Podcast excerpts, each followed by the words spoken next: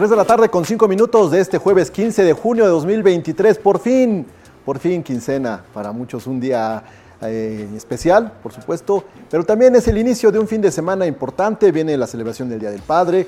Habrá actividades el fin de semana, el sábado, allá en las escuelas de primaria y secundaria, pero todo esto es parte de eh, las actividades que habrán durante este día. Mientras tanto, aquí hoy en el aire eh, hablaremos del jueves retro, tendremos la sección con Tony Flores y también pues, una, una breve eh, semblanza, un breve recuerdo de lo que fue el sismo del 1999. ¿Qué hacían ustedes ese, esa fecha, un, día en que pues, se cimbró Puebla por el del año de 1999? Quédense con nosotros en Al Aire, hoy tendremos diversión y, mucha, mucha información. Esto es Al Aire y gracias a Darío Montenegro.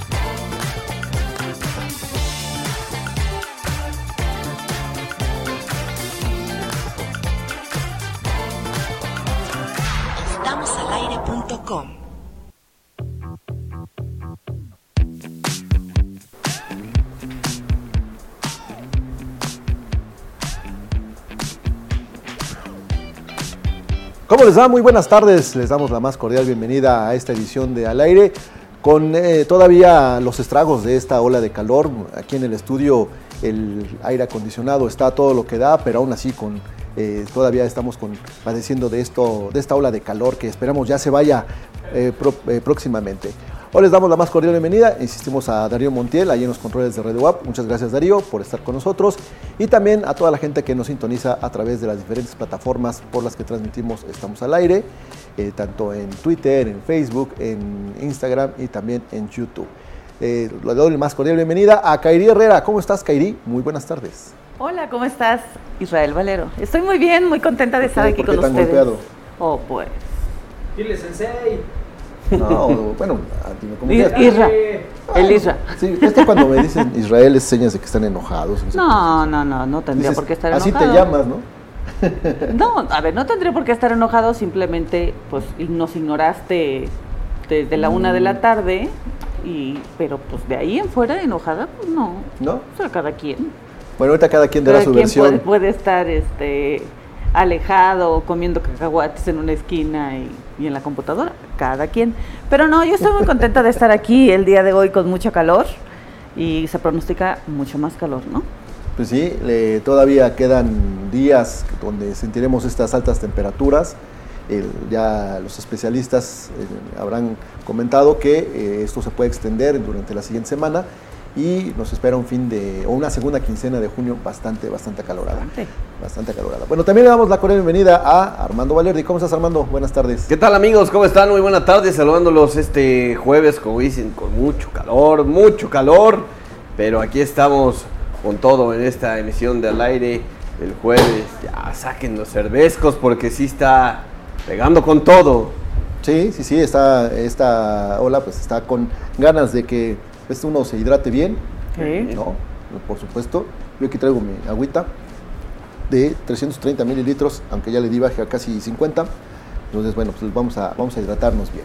También saludo a la gente que está en cabina, empezando por Lalito Zambrano. ¿Cómo estás, Lalito?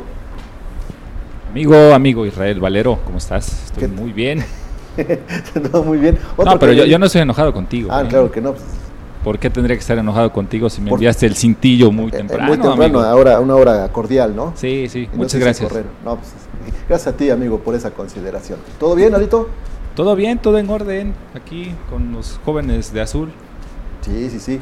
Y ahí vemos a Jimena con su playera de la selección de Argentina muy puesta hoy porque Argentina jugó y ganó a Australia. Hola, Jimena, ¿cómo estás?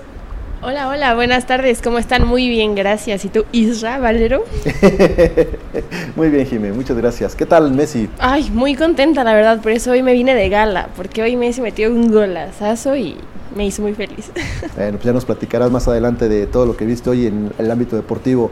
¿Cómo está Siker Carmona? ¿Listo para el Gran Premio de Canadá de este fin de semana? Listísimos para el Gran Premio de Canadá que se llevará a cabo este fin de semana y a buenos horarios, ¿no? Esta vez no me tocará madrugar, afortunadamente. Sí, para que el lunes estés con las pilas bien puestas y no digas, ah, es que me tuve que desmañanar sábado, viernes, sábado y domingo. Sí, correcto, así es. Ya emocionados, emocionados, como debe de ser.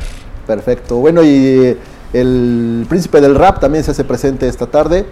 Eh, el rey de Francia nos hace el honor de estar entre nosotros esta tarde.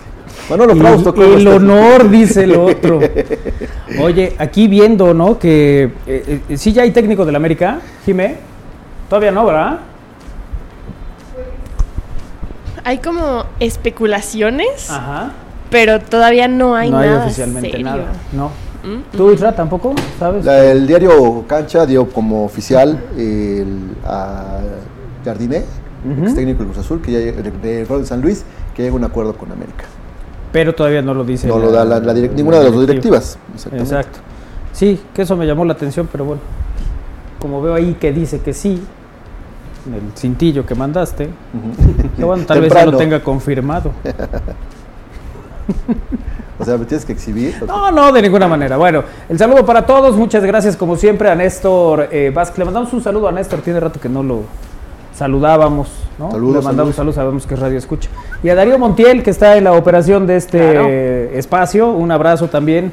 Eh, Darío y gracias a todos los que están en comunicación con nosotros a través de las distintas eh, plataformas que tenemos a su disposición. Y Armando, hoy juega la selección. hoy juega la selección, 8 de la noche contra Estados Unidos. o habrá que apoyar a la selección, a ver qué tal. Contra Estados Unidos, a ver. Pero es este. Es Nation League.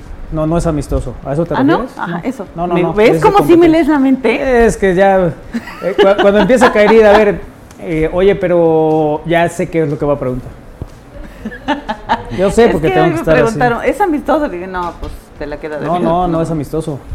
No es amistoso. A ver qué sucede con este, con este juego. Oye, ¿hoy hace cuántos años, Isra? 24 años de ese sismo que a Puebla, pues, Simbró, hizo, eh, desde el, su, desde lo más fondo. a ver, otra vez, vamos desde arriba. Uno, cuenta que no pasó nada. Oye, ¿hoy hace cuántos años? 24 años. ¿De qué? Del sismo que simbró Puebla. de ese sismo que fue a las 3 de la tarde con 41 minutos, que pues, haciendo ya una remembranza, eh, hubo eh, daños en muchas partes del centro histórico principalmente, algunas partes también del, interior del estado, pero que junto con el sismo del 85 y el del 17, pues son los tres acontecimientos que, que, Puebla ha resentido, ¿no? Sí, aunque el 85 no tuvo tanto como el del 99 y, el 17. Eh, fíjate, ese sismo se registró oficialmente a las 15 horas con 41 minutos y 6 segundos. Tuvo una magnitud de 7.0 eh, y se ubicó a 20 kilómetros al sur de Tehuacán, Puebla, y a 230 kilómetros al sureste de la Ciudad de México. El epicentro se localizó en Tehuacán, donde se registró una movilización intensa para ayudar a los afectados. Las mayores afectaciones en esa ocasión se reportaron principalmente en edificios de valor histórico y poblaciones con casas de adobe, iglesias, edificios públicos tales como palacios municipales, centros de salud y escuelas. El saldo en términos de población fue de 15 personas fallecidas y 188 lesionados. El sismo fue percibido principalmente en ciudades y poblados del sur de Puebla y norte de Oaxaca y bueno, pues en algunos otros sitios, ¿no? y bueno, pues viene precisamente este recuerdo de aquel de, aquel 1999, han pasado 24 años, publica hoy el Universal en esta información, desde aquel 15 de junio del 99, que eh, pues recordamos y estamos viendo algunas imágenes de, los, de los daños que causó. Recordemos que eh, desde ese 1999 el edificio carolino quedó con muchos daños, pues y pasó un buen rato para que se regresara la, a la actividad ahí. Y bueno, pues otros sitios ahí del, centro histórico, el propio Palacio Municipal, ¿no? Sí, que eh, se vinieron abajo algunas estructuras, gente del área de comunicación que en ese entonces trabajaba, eh, resultó con algunos daños. bueno, de hecho, un saludo a Ivonne Caballero, que se hizo eh, pues, icónica esa fotografía donde algunos compañeros la, sacaban entre los escombros. Así es, así es, en aquel 1999 que hoy recordamos. y bueno, pues ahí el detalle. Saludos en esta calurosa tarde desde el Memorial Sikiwit Stadium, dice, renovando mi franja bono. en el Sikiwit, Sikiwitz. Sikiwit Stadium. O sea, en la zona de Zaragoza. Eh, se anda en el estadio, ¿no? Así es. Buenas tardes. Por lo menos llevó barbacoa el sensei. Ayer se llevó hasta los toppers de la comida. No, pues estuvo, eh, digamos, de alguna manera, este, acotada la, la ración. Sí. es que en un buffet nunca se pide para llevar. No, es que no había buffet ahí. Te co- de hecho, te cobran uno. Es que es feo, ¿no? Sí. Es, pues, póngame aquí dos para llevar. Sí, pero no, no, no hubo buffet. Eh, frase de Kairi, el de ese, no, ese no, de ese, del de ese. Eso dice No sé aquí. de dónde sacan eso. ¿En qué momento? Bueno, pues sí, ahí Me está están ese. confundiendo. Ese recuerdo. Oye, eh, ¿por qué la Capu tiene letreros en alemán, Isra? ¿Tienes ese, ese dato que nos puedas compartir? ¿Tienes esa información que eh, nos pueda quitar la angustia que nos genera saber Sí, que sí, hay letreros angustiado en porque, alemán? porque hay... ¿A qué se deberá, Israel? ¿A qué? Sí, cuéntanos. Eh, muy bien, resulta que Platícanos. alguien recientemente en redes sociales le llamó la atención que una vez llegando a la, a la Capu, en el área de llegada, se encontró los anuncios de bienvenido, welcome y también en alemán. Pero dime cómo se dice en alemán. Eh, También. Bueno, voy a tratar de, de decirlo. ¿no? No, esa no es. ¿Qué tal si la riego? No, mejor no. Sí. Bueno, resulta y que... otro anuncio era del baño. Resulta que le llamó la atención a estas personas que, que por qué en la capu hay letreros en alemán. Generalmente nada más hay en español y en, y en inglés, que es el idioma más hablado en el mundo. ¿no? Eh, estas, estos usuarios de redes sociales pusieron la imagen del letrero que dice llegada de autobuses y justo abajo está la palabra o la, o la frase bus. eh, eh, bienvenidos en Como alemán. se dice en alemán. Bueno, los comentarios no se hicieron esperar, puesto que el usuario comenzó a cuestionar la razón por la que los poblanos tenían indicaciones en otro idioma, cuando en Puebla había diferentes lenguas maternas. Bueno, habiendo no sé cuántas decenas de miles de personas hablantes Ajá. de lenguas indígenas en Puebla, van y quieren hacer, hacerse los europeos. Bueno, eso fue un comentario en redes sociales. Bueno, pero inmediatamente vino la respuesta, vino ahí la, la explicación. Y todo tiene que ver porque Puebla, al ser un- la sede de la planta armadora Volkswagen y también de otras empresas, bueno, hicieron referencia de que hay alemanes que vienen precisamente a Angelópolis a que eh, a trabajar, eh, algunos llegan por supuesto en autobús y entonces una manera de que se orienten de cómo es la llegada a Puebla, le ponen esa frase en alemán. Vino esta respuesta y le dieron más o menos una historia de también por qué eh, esa, relación entre el idioma alemán y la ciudad de Puebla. Les dijeron que, por ejemplo, la planta armadora Volkswagen comenzó a, a construirse en el 26 de febrero del 65 y se concretó hasta el 27 de octubre del 67 y aunque no lo creas, llega mucho alemán por la planta de Volkswagen y como turistas se leen los comentarios. De ahí le dieron esta respuesta al el post de esta persona que se preguntaba por qué, ¿Por eh, la bienvenida en alemán, pero también hicieron, les, le hicieron saber que en Puebla hay instituciones alemanas Sí. o de ascendencia alemana como el Colegio Humboldt, Instituto Cultural Alemán, que tienen que... Eh, la tienen- cervecería Berlín. Ah, claro, también. Ah, pero sí, es, es- sí suena lógico, eh, o sea, claro, Sí, porque sí. está en alemán. ¿Me creerán ver, que el- yo no lo había notado? No. el- a lo mejor lo habías leído, pero como no lo entendiste, como Isra. O sea, claramente yo entiendo todo perfecto. Oye, pero bueno, hacen referencia a esto que en Aguascalientes, pues también porque allá hay otras plantas Está la- eh, la japonesa. y entonces se pone en otros idiomas, ¿no? De alguna manera ahí tiene, tiene sentido.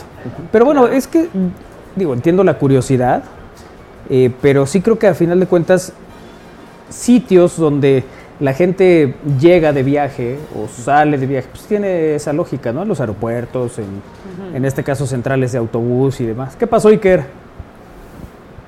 Ah, es que les voy a compartir eh, cómo se dice central de autobuses en alemán. A ver, venga. Bushaltestelle. Así se pronuncia. Ah, qué bien. Pensé Sí. que Iker nos lo iba a No, decir. no, Dije, no, hombre, no, ahorita. Oye, qué bueno que me, que me reservé mi comentario de decir, no, es que de verdad que aquí todos estamos preparados. No, no, El que no habla uno Iker inglés, sin otro problema. francés, Sí, sí. otro alemán, o sea, Ahí les va otra vez. Ajá. Bushaltestelle. Así se pronuncia, Ah, Central de. Autobuses en alemán. Ok. Perfecto. Muchas gracias, Iker. Ha sido un gran detalle de tu parte.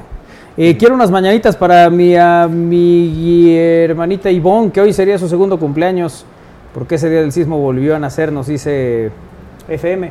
Ay, Se los va a poner en alemán. eh. muy muchas felicidades. Así es, así es. Saludos FM. Oye, aquí detallan que en inglés, el, el inglés no es el idioma más hablado en el mundo, Es el mandarín. es el oficial, el más hablado en el mundo es el mandarín. Y entonces yo me pregunto si ya lo sabías por qué lo dijiste. Perdón, ¿no? Se resbaló poquito. De veras, De que veras. ay, oye. El mandarín. ¿Cómo? cómo? Excelente tarde para todo el gran equipo del aire. Por favor, una petición al gran Sensei, al rey del Zarape, al Mauricio Garcés de la Liverpool, Ah, sí. al mejor cronista de deportes, que nos diga qué hacer o qué ofrenda hay que dar, eh, pero que diga, por favor, cómo podemos hacer que el- ya pare este calor. Bueno, yo Dice creo que Fernando. el ingrediente principal es un cervezco, ¿no, Armando? Cervezco. Hay que, hay que. Hidratarse bien. Sí. Ven, porque son importantes los arbolitos, Sí, oye, ¿qué, qué onda con esto? pero ahí andan talándolos. Talándolos ¿Qué ahí. andan Ahí andan quitándolos de la agencia. Sí, Tan bonitos que dicen, se ven. este, eh, ah, mm, no, no dimos permiso, sí dimos permiso. Sí, ¿No? sabes que fíjate que no, pero pues quién sabe, porque luego, pues que ahí dice que no sé. Pero bueno, en fin. Hola, Win. Iba a decir, Irra, si ese es el remedio para el calor, ¿qué hace mi mano sosteniendo un micrófono y no otra cosa? Hola, ¿cómo están? Bien. Bien, bien. con Oye, calor. ¿qué tal la ci- circular por la ciudad con No, esta temperatura? Estoy, estoy, le decía a Manolo, estoy muy molesto. ¿Por qué? Es, no sé, el poblano al volante con calor o con lluvia es una broma. Es un chiste. Uno se enoja muchísimo, Sí. de verdad. Se alentan. Pero deja tú que se alentan, o sea, son imprudentes, se meten, se avientan en sentido contrario, Agresivos. no te dan permiso, son agresivos. Oye, pero, pero hoy, lo- hoy justo lo notaste o, o se... No, no, es que es, es Hoy- una constante. hoy tenía pues, pero tiempo de notarlo. Hoy cuando hablé con Win y me dijo que llevaba 20 minutos y no podía salir de un lugar porque nadie dice, a ver, pasas tú, paso yo, Sí. pasamos todos. Estaba yo en un estacionamiento. ¿no? Saliendo de un evento. Ajá. Entonces, prendo mi reversa y mis intermitentes para avisar que voy a salir. Ajá. Todos los que iban en el pasillo, en el carril para salir, nadie, Nadie me daba salió. el paso. Yo los veía así como, y de verdad pensaba como, a ver, ¿estás viendo que voy a salir? Más le aceleran.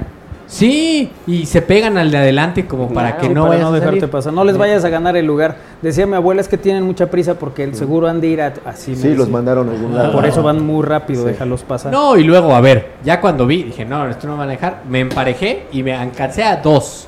O sea, primero a uno le dije, oye, qué amable. Deberías permitir que todos estemos saliendo, todos vamos a salir igual. Se molestó y le subió a su vidrio. Entonces no me, quiero hablar contigo. me fui con el de atrás. sí, yo tenía Tú que necesitabas mi sacar tu coraje, Con los dos que no me dejaron pasar.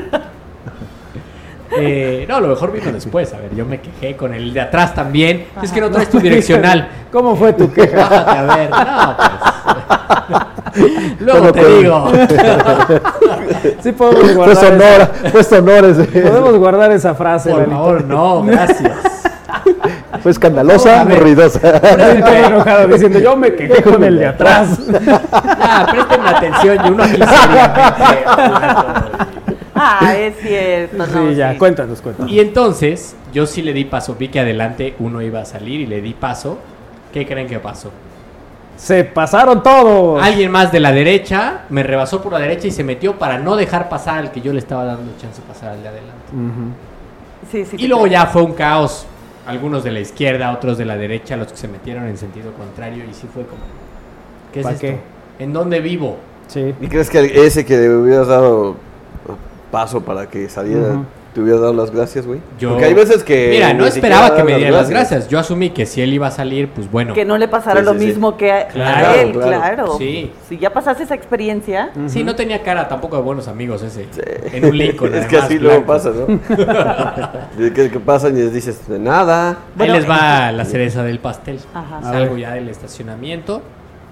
Y adelante, o sea, en realidad el caos lo estaban generando todos los que pedían estos taxis y Ubers. Porque se paraban justo donde estaba la salida del estacionamiento. Claro. Bueno, yo me paso al carril de alta para rebasar a todo mundo y tengo que frenar así como... Porque había una señora en bastón cruzando por donde tampoco era vía de cruzar. Toda una reacción en cadena. desde Sí, ya era como, ok, ya, o sea, me Fue un paré complot contra- Qué peligro, porque si, ok, tú fuiste prudente, te paraste porque la viste. Ajá, otra persona que viene enojada, viene con todo No, el claro, hubiera y sido, demás. hubiera sido un tema Sí. más fuerte. Oye, pero sí, el- digo, lo hemos platicado varias veces aquí. el- Pero bueno, estoy molesto. me parece que el- eh, todo tiene que ver con la Sí, educación. toma café. Con la educación vial, pero con la educación en general. El- el- Con por- el respeto al Con otro, el ¿no? respeto al otro, claro. Eh, porque digo, no, no te quita nada, ¿no? De repente, el- en ciertas vialidades, eh, tú ves que la gente está esperando pasar. Y uno, pues lo que normalmente hace es frenas para que pase la gente que lleva un rato, se nota, pues, lo ves desde lejos que no, y se molestan los demás. Sí, que o sea, porque ¿por qué te frenas para que pase la gente? Pues porque también eh, es así, Claro. pues. Ah, bueno, ahí les tengo otra. Antes de encontrarme con los Ubers y taxis parados, saliendo del estacionamiento, había alguien de, de seguridad así haciéndole, viene, viene, viene, viene. Y toda la gente parando, esperando a cruzar. Pues yo me paré. Claro. El de seguridad se enoja y los de atrás me pitan.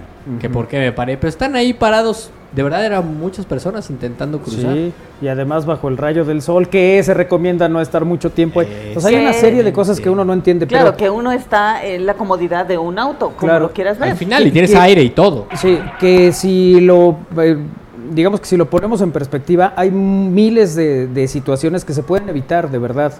O sea, estos embotellamientos, esto de que de repente no pasa uno, no pasa el otro, y se hacen unas largas filas en periférico y tal, pues es porque no se organiza la gente para pasar uno de un lado, otro del otro, uno de un lado, otro del otro, y, y seguro fluimos más rápido. De No, verdad, todos es habríamos podido salir más rápido. Bueno, Sí, a mí sí, me sí. pasa todas las mañanas saliendo del gimnasio. Tengo que dar una vuelta que me toca con semáforo. Pero hay un semáforo en la principal y se quedan a la mitad, o sea, ya no te dio tiempo de pasar el semáforo y se quedan a la mitad de la otra calle. Ah, sí, Entonces, sí, y eso ni te dejan mucho pasar, ni... En la zona donde dices tú, sucede mucho en la 11 Sur y 31 Poniente. También, También, de- también. to- todos los de la 11 se quedan ahí a la mitad, pues por cómo se van a esperar, cómo se van a, a parar tantito antes para que no, no, eso Sí. los haría ver como ciudadanos que no son brillantes y que no son no. El- Tiene que verse. Y- y todavía Sigue les- siendo el premiar al gandalla, el premiar al, al que avienta la lata, ¿no? Y, y Ese- es de todo, ¿eh? chido. Hombres, mujeres, de todo. Sí, sí, O es sea, en se general. y tú todavía te quedas, yo me quedo así como, o sea, semáforo verde, o tú tienes rojo, como, ¿por qué no? Sí. Y todo se voltea, ¿no? Así como, no te estoy viendo. Lo que es eso, sí, también, bien. también donde hay vuelta, que hay flecha para dar vuelta, y los que agarran, los normales son los micros, ¿no? Pero. Sí, y agarran sí, y, sí, y s- se pasan, o sea, ¿no? Tú estás esperando normal para dar la vuelta correctamente, y hay quien viene y no se espera, ¿no?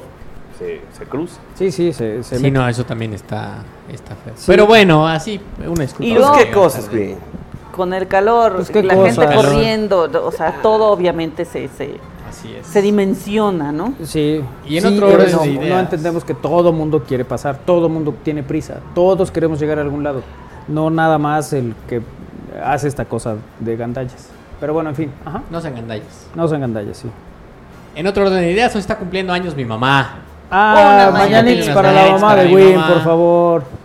Doña Livia anda de cumpleaños. Anda de cumpleaños. Anda de manteles largos. ¿Por qué es manteles largos? Porque haces fiesta con mantel largo, no con el cortito. Así es. Hacen todo. Es por eso. Yo Sí, también mi puedo. mamá cumpleaños. Felicidades, ma. Le mandamos un abrazo a Un beso grande. Livia. No, Isra, no, felicidades. aguántanos. Ok, perfecto. No, no. ¿Con quién vas a quedar bien? No, pues con mi, primero con mi sobrina María Enriqueta, que mañana es su cumpleaños. ¿Mañana? Ok. Mañana cumpleaños. Eh, para el domingo para mi cuñado Enrique, que también es el cumpleaños, cumple 50, también mi cuñado Enrique. Y pues para la gente de Ultra Noticias, que mañana cumple 20 años. 20 años. Fíjate qué cosa. El Isra ya celebrando desde ayer. Sí.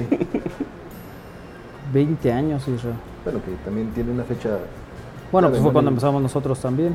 Bueno, nosotros ya habíamos empezado tres meses antes. Pero digamos que fue un, re- Casi un cuatro. relanzamiento, ¿no? Fue un relanzamiento, sí.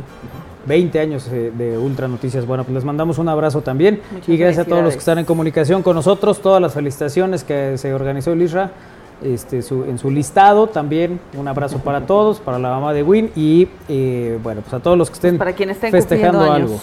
Les Muchas mandamos un abrazo. Vamos a una pausa, regresamos, es al aire a través de Radio Wap, bien estamos al aire.com.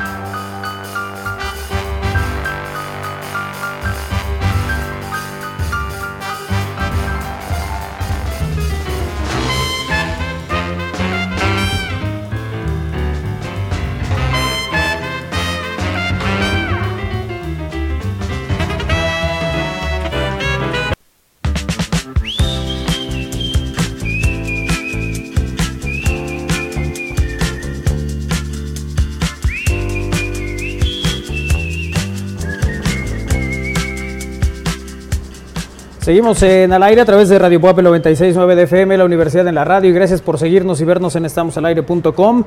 Hoy es eh, jueves de eh, sección de Tony Flores, que está con nosotros como lo hace cada semana. Tony, ¿cómo estás? Buena tarde. Hola, ¿qué tal? ¿Cómo están amigos allá en su en el, en el estudio? Yo sigo pensando que están en sus casas, no sé por qué. No, no, ya en el estudio llevamos un ratote. ya, ya tienen un ratote, ¿no? ¿Cómo Porque, les tú, va con porque el- tú con estás en tu casa. este, Sí, porque tú sientes sí. que todos están en su casa.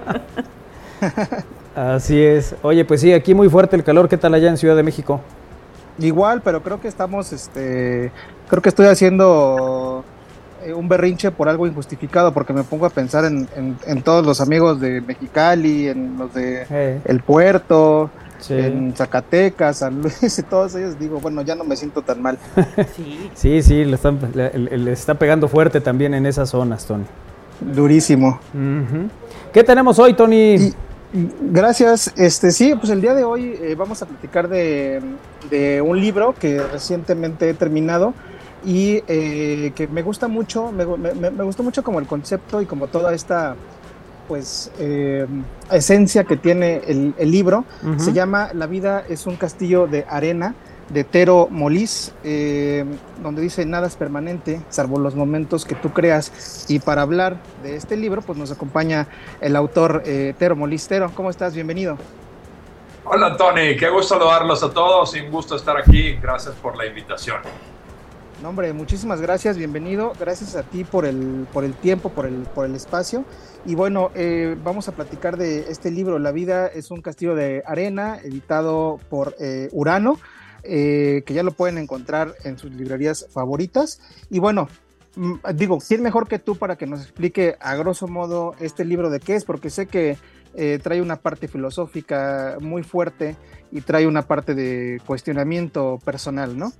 Sí, gracias. Este, básicamente el libro te invita a preguntar por qué vale la pena invertir energía, tiempo y amor en construir algo hoy sea tu propia vida un castillo de arena si sabes perfectamente que mañana podría estar desaparecido?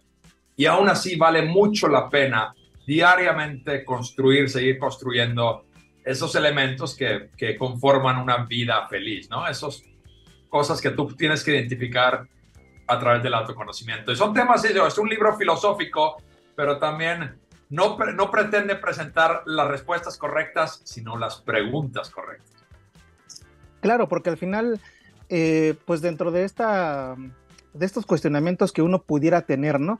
Eh, por ejemplo, ¿por qué, en mi caso, por qué le voy al Cruz Azul? ¿No? Eh, eh, por qué, yo tengo un por qué, pero muchas veces pasa que no nos hemos cuestionado realmente a profundidad, porque de repente hay cosas que hacemos por costumbre y que quizá no nos hemos, y que nos, eh, en cierta parte nos molestan y nos hacen eh, eh, nos, nos, ponen en una situación incómoda, pero no sabemos por qué, y es justamente porque no nos hemos preguntado realmente de dónde viene el origen de esto que somos, de esto que, que, que, somos para las demás personas, ¿no?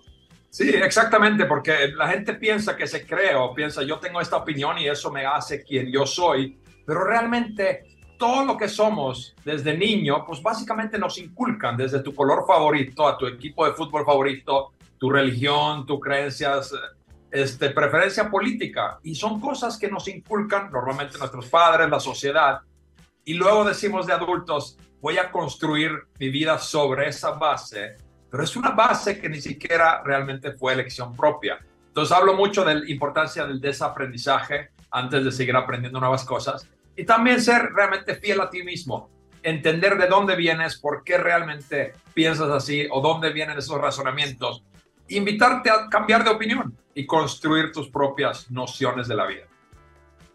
Y esta parte de, digamos, resignificar las cosas, creo que es eh, la parte que más me gustó de este libro, ¿no? Como estos, esos cuestionamientos personales y que además en este mismo libro pues también eh, habla sobre pues ciertas, eh, pues no sé, zonas de confort donde pues generalmente estaría bien salir también como de estos emprendimientos. De repente, a mí me ha pasado, ¿no? Que de pronto, y seguramente a mucha gente que nos está viendo y escuchando, que decimos hoy en día, ¿no? Con el tema de los canales de YouTube y que vamos a hacer un podcast y no sé qué, realmente por qué lo quieres, realmente cuál es el objetivo de, esto, es porque viste a otra persona que lo está haciendo o es porque realmente tú quieres eh, emitir un, un mensaje, ¿no? Sí, totalmente de acuerdo. Y, digo, lo que menciono en el libro, y, los invito ahorita a, reconocer esta frase, es, nunca pierdas tiempo en preocuparte lo que piensan los demás de ti, porque todos están demasiado ocupados preocupándose lo que piensan los demás de ellos. Y ese tipo de pequeñas claridades en la vida son los que realmente nos permiten liberarnos de esas cargas que traemos desde pues, toda la vida y poco a poco convertirnos en personas que pues nos conocemos bien y podemos realmente buscar ser más felices. Ahora esta parte se dice pues muy fácil, ¿no? O sea, aquí lo platicamos así, ¿no? De desprenderte de estas costumbres familiares que uno tiene arraigadas, estos apegos, eh, pero no es tan fácil hacerlo, ¿no? También muchas veces no nos damos cuenta realmente que padecemos cosas que no queremos ser o que no queremos hacer.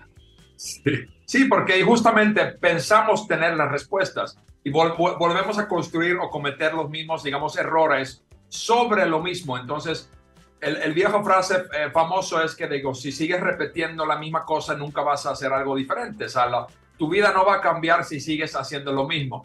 Y eso para mí es muy importante de entender de dónde vienes, de quién eres, por qué piensas de esa forma antes de empezar a implementar nuevos cambios en tu vida. Entonces realmente volver a lo básico y empezar de una manera honesta, sincera desde el principio. Y eso invito a hacer en el libro. Preguntarte, conocerte, quién eres, por qué lo eres y de ahí construir tu castillo de arena diaria. Ah, justamente eso, te iba a preguntar. Platícanos sobre esta metáfora del castillo de arena que bien explicas acá, pero quién mejor que tú para que nos, nos explique esta metáfora. Perfecto, sí, este, yo realmente era, digo, versión corta, yo estaba de 17 años construyendo un castillo de arena en una playa y me encantó, siempre me ha encantado construir castillo arena, pero vino un señor mayor y me preguntó, ¿por qué estás construyendo algo tan elaborado y bonito si sabes perfectamente que en la tarde la marea se lo va a llevar? Y yo dije, digo, no sé qué le dije, realmente no me acuerdo de eso, pero me acuerdo de qué pensé y pensé, no lo estoy haciendo para que tenga algo bonito en la tarde o mañana, sino porque en este instante me está haciendo feliz. Y realmente me detonó en empezar a pensar todas las cosas de la vida como un castillo de arena, algo efímero, algo momentario. Y empecé a realmente a través de ese pensamiento entendí que el disfrute de la vida, la felicidad está en este instante, ahora mismo, ni en el pasado ni en el futuro, pero aquí donde estamos, donde podemos tomar acción para vivir mejor. Que es justamente lo que viene en la portada del libro, ¿no? Nada es permanente, salvo los momentos que tú creas. Pero también en este mismo sentido, pues estamos expuestos también todas las personas, ¿no? A momentos que no son tan agradables, que no dependen tampoco al 100% de nosotros, ¿no? Eh, ¿Tú cuál crees que sea eh, la mejor forma de enfrentarlo? Sé que también este libro tiene un, toque de inteligencia emocional muy profundo. Eh, ¿cómo, ¿Cómo enfrentar estos, pues estos devenires de la vida misma, ¿no? Eh, desde tu perspectiva. Lo acabas de decir, enfrentándolos. Es, es, realmente es admitiendo que sucedió, vivirlo, o sea, dejarlo pasar, procesarlo, sentir tristeza, enojo, cualquier sea el sentimiento, realmente permitir que eso suceda y luego tienes que to tomará tiempo y es difícil, pero dejarlo ir. Y esto es caso, digo, personas queridas a mí que yo he perdido en la vida o otras personas o cualquier situación, pues hay que aprender. Sea, la primera vez duele muchísimo y se siente que nunca lo vas a superar. Pero va a seguir sucediendo y la vida es así, son constantes caídas, pero lo que nos diferencia es el levantamiento. Hay que seguir levantando, hay que seguir intentando y poco a poco la vida se hace menos resbalosa o menos pedrada el camino y seguir construyendo. O eso se trata. Para mí la filosofía de la vida es nada es permanente, entonces tampoco planees tu vida a largo plazo en pensar de que en 50 años tendré todo y sería feliz, porque no tienes ninguna garantía que vas a llegar. Y la pregunta que le hago a la gente es, si te dijera que te queda una semana para, para vivir, ¿qué harías? Y las respuestas vienen rápido. No, pues comería muchos tacos, iría a Roma, este, haría esto, le diría a mi amigo que lo amo. Pero si te diría que tienes 50 años para vivir, y ahí la gente se atora. Pero si entiendes que son exactamente la misma pregunta, vas a entender el secreto de la vida. Y también tiene mucho que ver eh, en ese sentido de los, pues las pérdidas, ¿no? O los, eh, los problemas de la vida, tiene mucho que ver la forma en la que uno los resuelve, ¿no? Habla mucho de, de, de quién eres, de cómo te sientes contigo mismo, contigo misma. Sí, exactamente. Lo importante es, lo que trato de destacar muchísimo es asegúrate que esas opiniones o esos parámetros al que te comparas sean puestas por ti mismo. O sea, que, que tu opinión sea la más importante. O sea, no tomes en cuenta tanto la opinión de, de, tus seres queridos o tu familia o seres imaginarios o quien quiera que sea ese efecto que te sientes que te controla la vida. Entiende que a lo mejor es solamente la opinión de alguien más o solamente tu opinión. Y como es una opinión, lo puedes cambiar. Y ese poder es maravilloso de darte cuenta que tienes derecho de cambiar de opinión cada segundo, cada minuto, cada día, cuantas veces quieran y nadie te puede decir lo contrario. Ahora, eh, Tero, ¿hay algún método?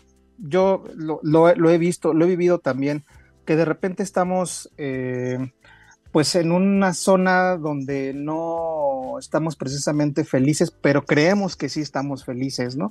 Eh, se dice mucho, por ejemplo, en los matrimonios, ¿no? En los matrimonios de largo aliento, ¿no? Eh, de pronto se dan cuenta que no eran felices, pero realmente nunca se cuestionaron esto. O sea, a, lo que voy es, supongo que no hay una fórmula, pero cómo darnos cuenta o cómo cuestionarnos, cómo llegar a ese grado de decir, realmente soy feliz sin que interfiera esta vocecilla que nos dice, sí, sí eres feliz porque si haces esto, te vas a deprimir o vas a hacer esto otro. Sí, la, la otra voz que te dice, haz esto y si no uh -huh. lo haces o si lo haces te va, te va a ir mal. No, es, es un tema de, yo, yo vuelvo a insistir que es un tema de autoconocimiento. Si realmente te preguntas a ti, ¿quién soy? ¿Qué me gusta? ¿Por qué me gusta? ¿Y qué no me gusta? Y luego eres fiel a esos pasos de, de demandar de la vida cosas que te dan placer y ignorar y evitar las cosas que te dan no placer, te vas a dar cuenta que pues de tu pareja te causa más dolor que beneficio, pues debes dejar esa pareja, pareja, no estás en una relación sana. Y eso para mí es, es la clave de todo parte de, de conocerte a ti mismo y ser honesto. Porque luego cuando no eres honesto, pues dejas que el- el- la vocecita te sigue diciendo cómo deberías. Te está, están esperando esto de ti, la sociedad exige este tipo de comportamiento y ahí es donde entramos en conflicto. Pero si eres fiel a ti mismo, vas a atravesarlo y la segunda vez va a ser más fácil y así consecuentemente vas a realmente construir una vida que te identificas con y vas a ser mucho más feliz. Y ahora, esta parte, eh, pues no solamente, me, digo, me gusta esta parte porque no solamente aplica al tema de la, la pareja o de las relaciones eh, personales, con, digamos, valga la redundancia, ¿no? Con otras personas, también aplica para el tema de negocio, ¿no? Eh, para el tema de, quiero emprender un, un- un algo, quiero emprender una cafetería, quiero emprender un podcast, quiero, emprend- quiero emprender algo, pero siempre... eh, tenemos muchas dudas, ¿no? Sobre realmente va a funcionar, no va a funcionar, eh, invertiré mi tiempo en esto que a lo mejor no va a servir. Eh, ¿cuáles, ¿Cuáles consideras tú que fueran, que serían como algunas preguntas eh, básicas que se tendría que hacer una persona en el tema emprendimiento puntualmente? Muy bien, yo ahí, ahí contestaría de una forma eh, para, diciendo, la idea, los humanos le damos demasiado valor a las ideas, especialmente nuestras propias. Entonces, yo quiero invitarlos a recordar que una idea en sí no tiene ningún valor. La biblioteca está llena de ideas originales. Solamente la acción que le sigue a la idea tiene valor. En emprendimiento, mucha gente se pasa todo el día ideando y proponiendo y, o quejándose, que es una otra forma de opinar, pero no toman acción. Entonces, si tienes el sueño de emprender o tienes el sueño de lograr algo, hacer algo diferente, toma acción, porque si te va mal, estás en la misma situación que si no hubieras tomado ninguna acción, porque no pasó nada. Pero normalmente en el camino, aunque te fuera mal, aprendes un mundo de cosas. Y esa experiencia es valiosísima para que en la siguiente piedra no te vuelvas a tropezar. Entonces, para mí, mi, mi- respuesta para eso sería, intenten, pongan, tomen acción y dejen que la vida fluya, porque solo de esa manera vas a avanzar. Y eh, donde se, se encuentra uno que tiene sentido, ¿no? De que al final eh, se aprenden más de los errores que de los aciertos, ¿no? Ahorita mencionaste una palabra eh, interesante que viene, bueno, importante para tu libro, que es creatividad. También de pronto, este, pues, mucha gente cree que tiene la idea más creativa, ¿no? Que, ah, se me ocurrió esto, pero pues esa misma idea ya se le ocurrió a millones de personas más, mucho antes, ¿no? Entonces, eh, ¿cómo, cómo, cómo desarrollar esta, o sea, es que no, no- sé muy bien cómo, cómo plantearlo, pero de repente somos muy creativos y sabemos que tenemos una gran idea, pero no sabemos cómo aterrizarla. Y de repente creemos que somos muy creativos cuando en realidad no lo somos. ¿Hay alguna, hay, hay alguna, hay, hay alguna serie de preguntas que quizás nos tengamos que hacer para entender y para ponernos, digamos, en un nivel intermedio de ni irnos hasta A, ni irnos hasta, hasta B? Sí, sí, nos exigimos demasiado nosotros mismos, somos nuestros peores, jueces, pero la pregunta clave es, ¿te gusta hacer? Y no importa qué es, porque la creatividad, la gente piensa, oye, alguien es creativo, ay, tiene que ser un autor o un escultor o Salvador Dalí o alguien, artista. No, la creatividad viene de hacer una buena comida, es jugar divertidamente con tus hijos, es ser buen amigo, es ser buen pareja. Eso es creativo, crear algo que no estaba ahí un momento, hace un momento. Entonces, todos somos ultra creativos. Cada ser humano es súper creativo, que no te digan otra cosa, pero dale valor a esa creatividad en las pequeñas cosas de la vida. Lo que te gusta hacer, me gusta caminar, pues convierte eso en un entendimiento creativo de yo estoy creando un espacio para mí donde me siento bien. Eso es creatividad. No necesitas hacer una estatua ni el Torre Eiffel, simplemente encuentra la, la creatividad, la felicidad en las pequeñas cosas de la vida. Esa es, esa es la clave. Buenísimo, pues eh, él es Tero Molís, nos vino a presentar su libro La vida es un castillo de arena. Tero además es desarrollador de negocios, educador, mentor, hasta haces eh, juegos de mesa, por ahí me enteré, originario de Finlandia, nacionalizado mexicano y actualmente vives en Monterrey. Eh, pero muchísimas gracias por el tiempo, por el espacio y por presentarnos este libro, eh, La vida es un castillo de arena.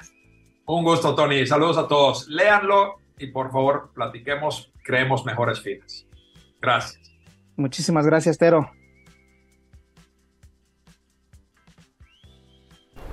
Ahí está la, la charla, Tony, y bueno, pues con varias eh, reflexiones ¿no? al respecto, eh, que te invita a este libro, eh, que eh, bueno, pues nos ha presentado con el autor esta tarde, Tony. Sí, sí, sí, un libro que ya lo pueden encontrar en cualquier librería, está editado por Urano, La vida es un castillo de arena, nada es permanente, salvo los momentos que tú creas. Eh, pues nada, o sea, está, es, un libro pequeñito, se lo pueden dar en tres días, ¿no? Entonces es, una, es una recomendación que, que no es quizá como eh, las novelas que, que hemos venido promocionando aquí, pero también que es un libro importante por el tema de, digo, porque la verdad es que a mí me llevó a cuestionarme muchísimas cosas que yo hacía, que yo eh, pensaba, ¿no? Ujú. Eh, y me pareció importante ponerlo sobre la mesa, como ese tipo de cuestionamientos sobre lo que estamos acostumbrados a hacer, lo que estamos acostumbrados a pensar, el por qué, por qué y de dónde viene y, y- pues realmente hacia, hacia dónde vamos con este tipo de acciones que de repente hacemos. Ujú. Pues sí, ahí queda esta, e- este, este autor, este libro y esta reflexión, Tony. Sí, seguro, muchísimas, muchísimas gracias. Este, y pues nada, eh, los invito a que lo, a que lo compren. Y pues nada, yo espero que ya nos vaya mucho mejor con el calor en estos días. Que ya, que ya baje, por favor. y pues nada, nos vemos y nos escuchamos el, el próximo jueves. Perfecto, Tony, te mandamos un abrazo. Muchas gracias, Tony. Abrazo, Gracias, Tony. abrazo Gracias, Tony. a todas, a todos. Gracias. Dios. Gracias por estar con nosotros Chao. en esta emisión de Al Aire. Oye, hoy hubo una conferencia de prensa de... el- seguro, te- si, si te digo jeans, si te acuerdas, ¿no? Sí, sí, sí. Bueno, Digo, pues soy hoy- una generación arriba, pero sí me sí. acuerdo. Que bueno, ahora ya no llevan ese nombre. como Una tal. generación arriba. Bueno, dos. me, me- me pongo mis jeans. ¿Es hablas de jeans? Exacto, sí, sí. Mm. Sí, hay varias, ¿eh? Si pongo la, la discografía, seguro te acuerdas. ¿Sí? Sí, sí, sí, sin duda. Es mi obsesión Por ejemplo. Pepe. Ah, claro. Así esas es. sí, sí. Bueno, todas esas eh, se van a presentar próximamente en Puebla y hoy hubo una rueda de prensa en Ciudad de México. Y entonces el- se fueron de enviados especiales Juancho, Juan Carlos Díaz y eh, Jorgito. Le, mandamos café para que no se... que, que la banda ya no se llama jeans, ahora se llama jeans. ¿No? JNS. JNS, exactamente. Jeans. Eh, y Jorgito Alcázar se fueron a la conferencia de prensa con jeans y nos Ahorita mandaron la... preocupado porque digo, es que ¿qué voy a ver? Pues ¿qué? No vas a ver. A ver qué nos mandó Jorgito, adelante. Hola, soy Jorge de Estamos al Aire. En una ciudad donde tienen tanta aceptación y son tan queridas como en Puebla, ¿tienen algún objetivo específico que quieran cumplir en su presentación del Auditorio Metropolitano? que se atasque, que sea sold out, Oh, que nos acompañen, que nos acompañen, que disfruten, que vivan este, este, este proyecto que estamos haciendo con tanto amor, con tanto esfuerzo, con tanto cariño, con tanto agradecimiento. Simplemente que vengan a pasarlo bien con nosotros. ¿Sabes qué? Yo quiero, bueno, yo y hablo de mi grupo también, ¿eh? Este, nos gustaría muchísimo que cuando salgan del, del show, de, de ver bajo tu propio riesgo, salgan y digan, "Ah, quiero volver. ¿Dó- ¿En dónde están? Quiero, quiero, quiero regresar, quiero traer a mi mejor amigo, quiero traer a mi pareja, quiero traer a mi mamá, quiero traer a mis hijos, quiero, quiero volver, quiero volver a vivir la experiencia. Eso estaría increíble. Que valga la pena para ellos haber ido a ver este gran concierto, definitivamente. Muchas gracias. Gracias. Gracias a todos por venir hasta acá, ¿eh? Pues habrá que ir a ver a las jeans. Pues sí, ¿no? Ya que andan por acá. los noventas. Digo, no sé qué edad tengan, pero están guapísimas. Todas. Sí. ¿Importa la edad? Me No, refiero hecho- a que no sé cuántos años, porque yo no soy exactamente de jeans. Tú no eres de esa generación. No, soy más joven. Yo sé, yo sé. sí, por eso no, lo pero están muy guapas las, sea, para ir a ver. que- No, pero uno va por escuchar la música, ¿no? Claro. Y sobre todo lo que, lo que evoca esa música, ¿no? Si no te sabes ni una de ellas. Sí, la Güey, verdad. yo no. tampoco te dejaría pasar al saber que tú dejarás pasar a todos los que quieren salir antes de ti. Deje Mejor te esperas a que salgan uno. todos y después tú. Por eso es uno por uno. y, más, y más si me quieres reclamar con el de atrás. en Puebla manejamos muy mal, soy conductor de plataforma y vivo todos los días. Eh, Estaría bueno, ¿cuáles son los mecanismos de catarsis que tienen los conductores de plataformas y de taxis? es que sabes que que sean conductores de plataforma no los hace buenos conductores. ¿Estás diciendo que nuestro radio escucha no es buen conductor? No, pero que, que diga, es que, o sea, asumir que porque es alguien, eh, un conductor de plataforma, sabe manejar, no. No, ah, no, no. Yo no lo digo por eso, lo digo porque está todo el día. en- Aire a través de Radio Boap el 96.9 de FM, la Universidad en la Radio y en estamosalaire.com y estamos listos para el jueves retro, Isra. Estas, eh, esta oportunidad que me da la vida de andar de peatón. Me Sí, porque le, le buscas el lado positivo, Sí, ¿no? sí, sí, por supuesto. Es una oportunidad que te da la vida de andar de peatón. Sea como ir rabalero. Así, Sí. así como Win ya dio su experiencia como automovilista, bueno, pues les quiero platicar algo que me, me llamó la atención y resultó curioso. Ujú. Resulta que estaba yo en una parada, una parada de autobús, ahí por Boulevard de Niño Poblano, y me llamó la atención que estuviera un teléfono de monedas. Lógicamente inser- inservible, ¿no? Ya eh, un poco vandalizado, de este, ya no tenía al- algunos cables. ¿Ya no los limpian todos los días? Ya no los limpian todos los días, Ah. ¿no? O sea, ya no tiene ese mantenimiento que nosotros estábamos acostumbrados a ver. ¿Sabes que cuando llegamos a esta plaza había un teléfono aquí abajito De, monedas? ¿De monedas? ¿De monedas? Hace 13 años. Ya no era común, pero todavía había. Exactamente. Entonces a mí me llamó la atención que en esa parada de autobús estuviera un teléfono, ahora inservible, pero a lo mejor en su momento fue tan importante y tan vital que mucha gente se acercaba a ese, a ese artefacto para hacer una llamada, ya sea para avisar que iban a su casa o el fin que Ujú, tuviera, ¿no? O para echar novio. Para, Para echar novio, ¿no? Sí. Digo, ¿cuántas veces no vimos hablando de esto, de la educación y de no vivimos en una isla y hay más gente que iba y estaba en el teléfono eh, Y público y hacía grandes y largas conversaciones eh, de muchos minutos y la gente, oiga, este, los demás también vamos a hablar, ¿eh? Y ahí se estaban, pues como le echaban su moneda, pues podían Claro. continuar, Sí, ¿no? sí. Sí, no había límite, ¿no? No había límite. Sí. De hecho, eh, luego la oferta era de que por una moneda de 5 pesos este, puedes hablar una hora o tiempo ilimitado, ¿no? Esa era la oferta que te hacían. Pero realmente hay mucho que decir. Pues yo creo que sí, ¿verdad? Como para Ahora, estarte se, tanto ahora se, dicen cosas, o sea, dicen menos. Pero antes que no tenías esta facilidad, de, pues tenías el teléfono y pues te aprovechabas a decir todo lo que Claro, si no había varias ¿no? vías para comunicarse. Claro. ¿no? Hoy puedes hablar por teléfono, pero luego mandar mensaje. O puedes video. volver a marcarle, ¿no? Así de, no, pues nomás aquí, otra vez. ¿Qué haces? Sí, pero aquí, y, y bueno, eso, eso es algo que vimos además a lo largo de la historia, hasta en películas, ¿no? Oye, ¿no tendrá una moneda para hablar por teléfono? ¿No? Un Ese- 20. un 20. Le echaban 20 de ahí esa expresión, Ajá. Que te cae el 20 y, y hasta entonces... que te da línea te da cuando línea. cae el 20, exactamente. Pero sí, hasta se hacían las filas para hablar por teléfono, ¿no? O sea, te tenías Ah, que esperar si ibas a hablar. Si había otra persona que ya estaba ocupando el teléfono, entonces te, pues, se hacía la fila y luego escuchaban todo el chisme, ¿no? Que guardaba cierta distancia. Ah, sí, sí. Y recuerdo también mucho las cabinas telefónicas que había, sobre todo en el centro, que eran como una burbuja de color Ah, naranja, ¿no? Y, y de como de plástico, ¿no? Ajá, sí. sí. Sí, es cierto, es Decía, cierto. me decía una amiga, yo no sabía que tanto había llegado de lejos esa mujer, que metía una moneda y que la sacaba con el hilito. Sí, se aventaba esa. O sea, una vez que caía, ¿la jalaba o qué? Una vez que apenas iba, como que te daba tono, la jalaba y ya y- quedaba y, ya activado. que ya te daba, ajá. Pero, fíjate que no "Ay, sé. ¿a poco sí? Habría que agujerar la moneda o cómo la jalas. No sé cómo le Pues hacía. ya la traía como Don Gato. Sí, sí, sí. ya la aventaba y la jalaba.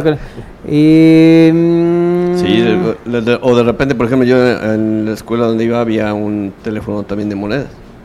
Pero pues agarrabas tu crapco, lo pisabas y lo echabas y sí te daba ¿Y jalaba? Sí. No detectaba que si era verdad o no. En mi escuela había de tarjeta, ya. Ajá, Ya teléfonos de tarjeta. Pero sí había uno en la escuela. ajá. Por cualquier emergencia.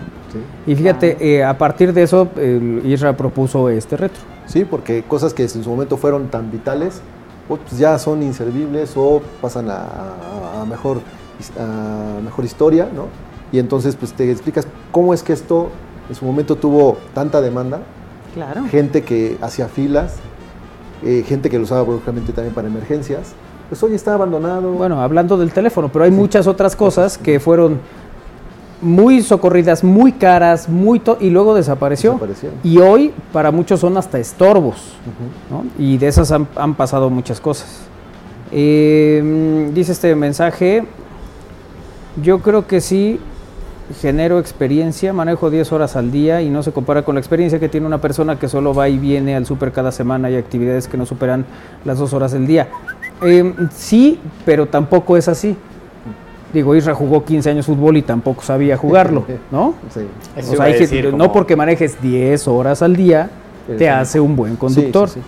Porque pueden repetir cosas que no Claro, los necesariamente mismos son errores, correctas. ¿no? Exactamente. Hacer cambio de carriles cerca del semáforo, no prender sí. las direccionales. Sí, Sí, sí. Sí, bueno, no, pongan la atención a la ruta. ¿Cuál viajas tú? La ruta 10. Y, está, Ay, y, todo el día manejan. Sí, y Y manejan. todos los días. Y, y todos los días Y no manejan quiere decir que esté bien de bonito. ¿Y cuál es la principal queja de muchos de muchos conductores? Ah, el que el Igual yo a este radio escucha le doy el beneficio de la duda. Sí, claro. Sí, sí. O sea, yo entiendo que alguien pueda manejar muy bien y tal. Sí. Yo lo único Pero que... no las horas acumuladas No, te no, dan. mi, mi discusión es... ah, es que yo que soy chofer, sí, sí, yo he visto choferes de plataforma que manejan con las así, Sí, varios. sí. Entonces no es ninguna garantía. Eso es lo único que digo. Pues igual, nomás que van así. Ay, Podemos empezar con el reto. Ay, cachetón. ay, la bronca es que tienen que dar vuelta en U. Bueno, a ver, vamos con estos dispositivos, estas, estas cosas que Dispositivos, tecnologías, tecnologías aparatos y demás, exacto, Sí. que han quedado. ¿Servicios? ¿También servicios? Sí, claro. Puede haber Servicios también. que fueron fundamentales y que hoy ya no. Sí, También. te diría, y el primero que pondría en esa lista, que acabo de recordar, que era fundamental, el 03, la hora. Ah, yo me iba a ir más atrás todavía. Hoy traes algo, ¿verdad? Con el pasado. No, no, no, a ver. En 1862 Ajá. era fundamental enviar un telegrama que dijera las armas nacionales se han Así cubierto es. de Ah, gloria. sí, Así es. Es que ni- Hoy en día, ¿quién manda un telegrama? No, pues ni Ya saben es- ya.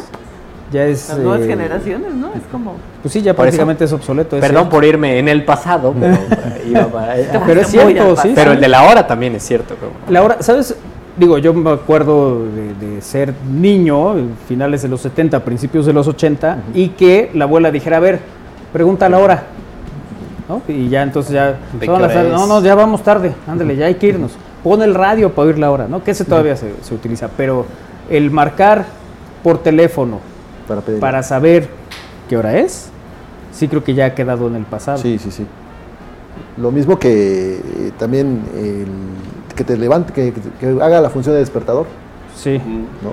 Bueno, eh, el despertador fue suplido por los teléfonos inteligentes, en su mayoría, ¿no? Pero incluso en el directorio, en el- abrías la primera, digamos que la primera página y ahí venía números. el- el- la de la hora y todo eso. Y si querías este despertador también había Ten- para. Tenía la opción, claro. Sí. Todos Sí, yo, esos- yo sí le llegué a usarla Sí, también. el despertador. Pero solo por ocioso. a ver si de veras se, se Sí. Dabas otro número y despertaban a otra persona. De hecho, sí tenías que, que teclear el número que, Sí. Al que querías programar el despertador. Ajá. Oye, ¿todavía existirán las operadoras? Pues son los que lo que hoy llamamos servicio al cliente y atención al cliente, ¿no? No, pero antes para tú hablar con Una alguien. persona a la que te Ah, contestaba. Sí, te decía, sí, operadora, puedo comunicarme al tal, tal, y ellas te conectaban. Hoy ya no es Ah, necesario. no, no, Sí, hoy sí ya no. Tipo call center no. desde ahora. se- se- Sí, eso iba a decir, como el- creo que el digamos el rol evolucionó a hoy es un call center, un centro de servicio, ¿no? Pero sí, así que te tengan que conectar para que logres no. la comunicación, ya no es necesario. E incluso eh, tal vez hasta fueron reemplazadas con un conmutador, ¿no? Sí, ya. O sea, uno llama a un lugar eh, y tienes el conmutador. Que, es Que hoy es una grabación. Que es una grabación, sí. Porque apenas, creo que ayer, antier, me sorprendió, hablé a un restaurante poblano Ajá. Y me llamó la atención que la grabación es con el acento más poblano que se pueden imaginar. de verdad, de verdad. ¿Sí? sí, sí, sí. Sí, claro. ¿Cómo no? Así. Ok. Luego les paso el teléfono. pero, es, pero es una grabación. Es una grabación del conmutador, sí, sí. Espero. Si no, yo le contesté como si se. O ya se lo dice de... No, nosotros no hablamos así, oye, ¿qué te pasa? Así es. No, Los poblanos no. No. No. No, no hablamos así, me sentí ofendida, la verdad. Oye, bueno, empezamos con las cabinas telefónicas, ¿no? O estos, eh, los teléfonos, como decías eh, hace un ratito, con todos los detalles. Pero también otros que desaparecieron y que la mayoría que todavía tienen ya no están en funciones son los teléfonos de... de el- Fijos. De disco, ¿no? De- los fijos Ah, de, de- de disco. disco, Uy, esos Los de disco ya... Bueno, súper pesados para marcar. hay generaciones que no saben cómo funciona un teléfono. Claro, que no los disco, conocieron. ¿sí? Sí, que te equivocabas y tenías que color otra vez. y- Desde el cero. Sí, porque además si, el- si era 000, te tardabas el... taca. Y luego, si estabas así escondida para hacer una llamada, pues no, no podías porque te, Era ¿Pero más ¿Por qué te esconderías? Y ahí... el abuelo no te dejaba hacer Música llamadas. triste, por favor. Sí, música para los que No, se esconden no para hablar por O sea, teléfono. Música ver- triste porque el ¿qué abuelo no la dejaba hablar. Porque decían que, pues obviamente, el que, el que llama paga. Bueno, antes pagaba todo el en- mundo, en ¿no? los celulares. Eso, No, pero además era por tiempo. Hablabas mucho tiempo, pues te- así te costaba. Pero ahí no, podías la- hacer llamadas. La contraseña para bloquear, ahí te ponían un, un candadito. Un candado. Sí, también lo, En los lo teléfonos. vi en casa. Que eran de uso público, les ponían un candadito para no poder darle Así vuelta. Que era bonito el teléfono, ¿no? Sí. O sea, que tuviera el disco y todo eso. Era, era hasta cierto punto muy, muy romántico. Así era el primer teléfono de Batman. Sí. Cuando le hablaban Sí. al teléfono rojo. El Iba- acondicionado. Iba a mencionar que además esto era muy práctico porque inicialmente eran dos números. De hecho, yo por ahí vi un anuncio en México que el teléfono eran tres números. Hace el- principios del 1900. Mm. Sí. Entonces, pues tener tres números con el disquito, pues no está mal. Pero hoy tener 10 números Ajá. o tener el 222-245-7492, te vas a tardar un rato en marcarlo. ¿no? Durante mucho tiempo fueron seis. Y te acordabas del, del comercial de Locatel que salía, ¿no? Claro, iban cambiando marca. los deditos y El 5, marcando. 6, 8, 8, 7, 22. Qué buen comercial ese. Ah, Mira, me sigo acordando. Sí, sí, sí. También el 9, 9, 9. Esa ya es otra cosa. Sí. no, pero es cierto que pues era más fácil si eran menos números. Y la evolución del teléfono que en su momento fue, órale, puede uno andar con un teléfono y caminando por las calles de la ciudad, que era el teléfono celular. Los primeros teléfonos que no eran inteligentes, eh, Ni cacahuatitos tampoco, ¿verdad? Porque eran unas- unos ladrillos. sí, algunos muy grandes, luego terminaron haciéndolos un poco más pequeños, pero esos teléfonos hoy no nos sirven para nada. ¿no? No tienen Ya no tienen la tecnología. tecnología para que uno pueda poner el chip, ya no tienen la tecnología para varias cosas que hoy son necesarias, entonces eso se convierte prácticamente en basura. Nada más recuerdo ahí de que, ah, mira mi primer Pero- teléfono celular. Pero funcionan. Si yo los conecto a una línea, supongo que sí. Lo que hasta donde yo recuerdo lo que ya no tienen es son la capacidad de que tú le puedas poner un chip o alguna cosa de estas para poder utilizar el ah, bueno, teléfono sí, eso, celular. eso sí, no, ajá. Sí, porque era otra, era TDMA, CDMA, Así era es. otra tecnología, no era... Así es. cuando, ¿se acuerdan cuando llegó el GSM? Que ahí ya es puedes ponerle chip. Ajá, Y puedes llevarte tu número a donde a donde quieras, ya era la O sea, estos de finales de los portátil. 90, principios del 2000, pues ya es tecnología que nada más te... Claro, lo que yo creo es que si tú hoy tienes un teléfono, volviendo al anterior, de disco, Ah, no, los de discos sí, funcionan. lo conectas y funciona. Sí, sí, ¿no? sí. Esto sí Sí, ya no, porque, las eran- entradas siguen siendo las mismas, ¿no? O sea, lo puedes conectar así y hacer un, un RJ15. teléfono retro que, que sirva, exactamente. Sí, sí, RJ15, fíjate. Es el conector Sí, que sí, sí. usamos para el, para el teléfono. sí. No me pregunten cómo son esas cosas, No, porque bueno, nunca o sea, trabajé que, en... que te sepas tu CURP ya era extraño, pero que te acuerdes de eso, muy pocas personas. No, y de esta tecnología que es TDMA y CDMA, antes de que pudieras tener un, un chip, Un chip. un SIM.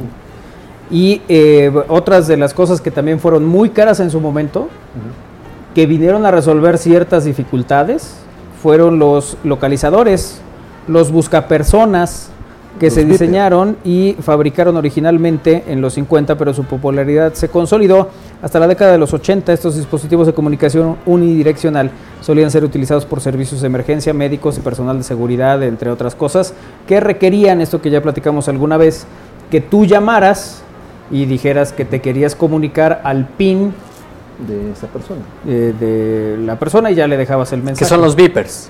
Que son los beepers, claro. Que lo, ahí lo, lo que de repente era muy curioso era el, el mensaje que mandabas. Una, uno es comunícate a casa, el, estamos esperando tu nota. Ya fue. Y otra era de ya estás solo. Sí, qué bueno que nunca llegó el de a ver. No, no, no. No, porque además hablabas con una señorita a la cual le ¿Qué tal decías, que- le puedes escribir, te mando ¿Cuál un beso eh, atrás de la oreja. Y entonces pues ya la Ahora, imagínense esto como en ese momento es interesante también que le llamábamos eh, localizador, ¿no? Porque era para localizar, pero en realidad mandabas un mensaje. Así es. Pero imagínate que solo mandas, o sea, no conocíamos los emojis. Ni No. el código ASCII para hacer emojis. No. Si no, viene, era muy fácil ponerle, no sé, 39 Oriente 1612, emoji de diablito. Ajá, Pero exacto, ya, ya. Ya sabía que, que iba a pasar. Claro. Pero no teníamos emojis. El auge de los eh, teléfonos inteligentes a principios de la década del 2000 supuso el declive en el uso de busca personas, beepers y todo esto. Que hasta hubo canción, ¿no? El Viper. El Viper. Bueno, hubo del celular. El baile del beeper. ¿Ese? ¿Dices? Sí. Era un merengue, ¿no? Ajá. A mí me gustaba. ¿Eran los Tigres del Norte el del celular? Sí. Voy con mi celular en la mano. Parezco romano de la antigüedad. Los poetas del norte. Sí, sí, sí. También tenían las- lo- los temas musicales. Bueno, pues eso hace que vayan no nos desapareciendo hasta aquí que en ya. fondo. No, pero No, pues ya es lo está Iker buscando en Iker. otra cosa. Ya le está buscando Iker en la. Ahí está, Ahí mira. está. Ah, mira. Es la del celular, ¿no? De los Tigres. del ¿no? norte. Cantado por eh, Jorge. Por Jorge. Exactamente. Del canoso. Ajá. Sí, Bueno, que tiene un mechón, ¿no? el ¿Canoso? mechón. Oye, también había un asistente personal digital, Ah, los PDAs. los PDAs, Es cierto, es cierto. que es el antepasado del teléfono móvil moderno. El asistente digital personal ofrecía un acceso limitado a muchas de las capacidades modernas que esperamos como acceso a internet, procesamiento de textos, funcionalidad de pantalla táctil y algunas otras. ¿Tú tuviste, Win? No, no, no, era demasiado... Eras muy pequeño cuando estos, ¿no? Era pequeño, pero era muy inaccesible, era muy caro.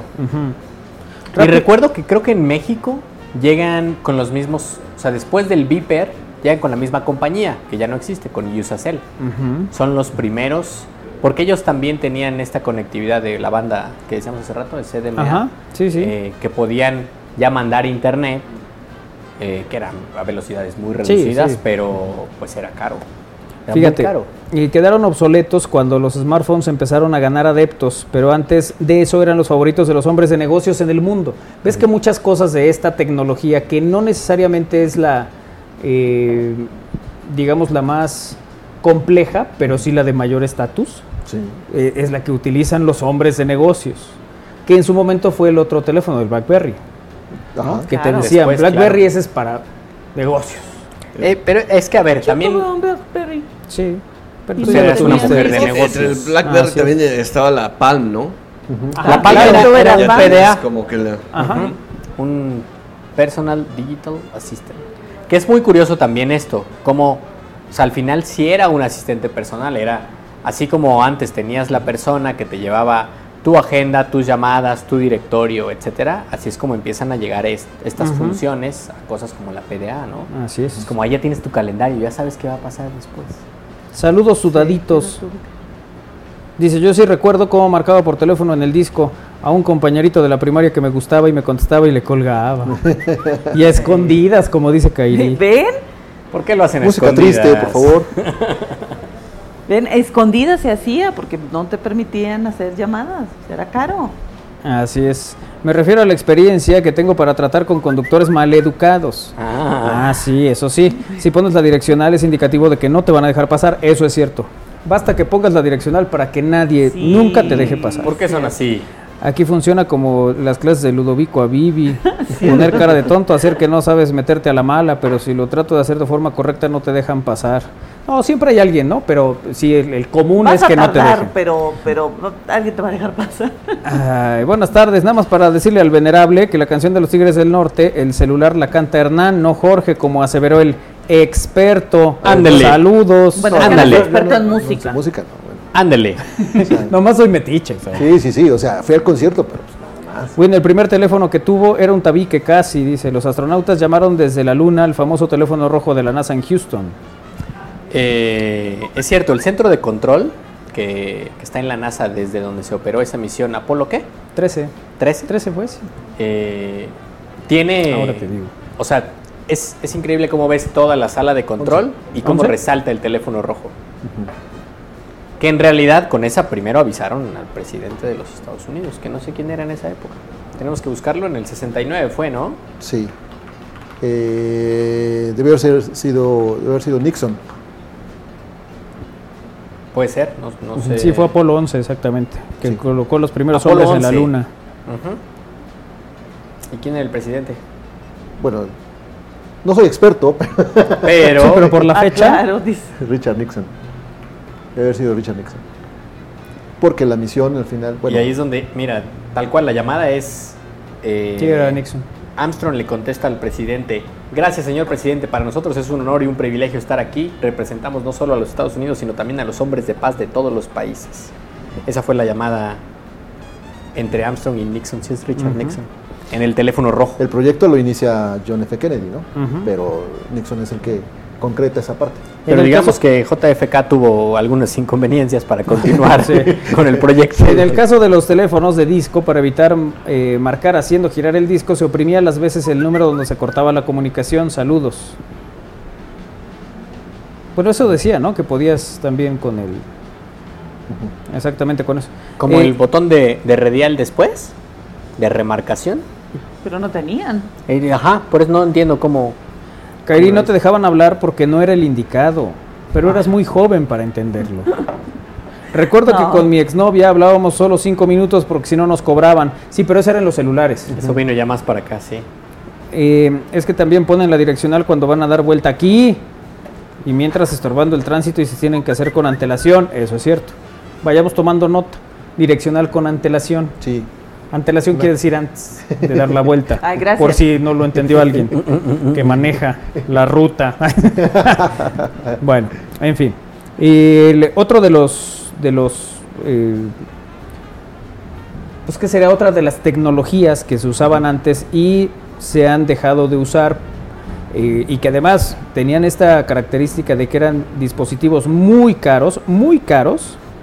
Bueno, por ejemplo, el, el disco, el, el Laserdisc, que fue uno de los formatos tecnológicos de nicho que se hicieron populares sobre todo entre los eh, videófilos y entusiastas del cine, aunque fue el primer formato de almacenamiento óptico de video disponible desde el 78, el Laserdisc no consiguió ganar popularidad generalizada debido al costo de los reproductores. Por eso las, las videocaseteras como que tuvieron mayor aceptación, ¿no? Así es. Y el Laserdisc, aunque tiene otro relanzamiento, pues tampoco alcanzaron ya la, la popularidad que, que ya les había ganado el- las videocaseteras. Oye, había eh, también otras cosas que mostraban el poderío de la empresa. El fax. Tener un fax, claro. No solo tenerlo, el modelo del fax. Porque había unos que hasta copias sacaban, esas Ah, cosas, sí. ¿te acuerdas? Sí, sí, sí. Unas sí, cosas sí. así enormes. Sí, sí, sí. Y normalmente los encontrabas en los más... eh, ¿Alguna vez les tocó eso de llamar y decir dame tono de fax? Sí, sí.